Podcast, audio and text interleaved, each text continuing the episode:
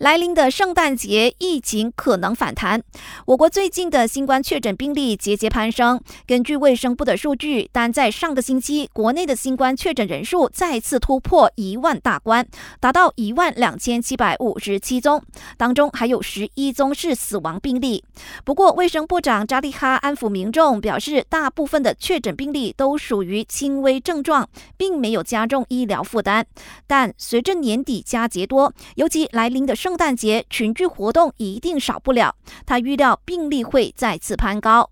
扎利哈呼吁民众持续采取预防措施，出现症状就要自我隔离，在人多的地方戴上口罩，将感染风险降到最低。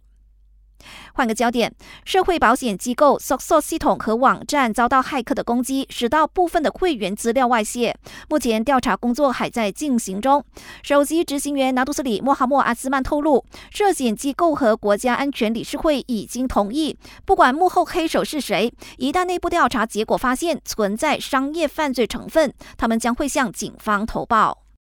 六岁自闭症男童命案的调查毫无进展，警方继续搜证和追查可疑嫌犯。这四天来，已经向十八栋公寓的两百二十八个住户采集了 DNA 脱氧核糖核酸样本，但还是没有掌握到有力的破案线索。雪州总警长拿督胡生承认，警方目前收集到的证据非常有限，因此暂时无法确定凶手的身份。感谢收听，我是佩珊。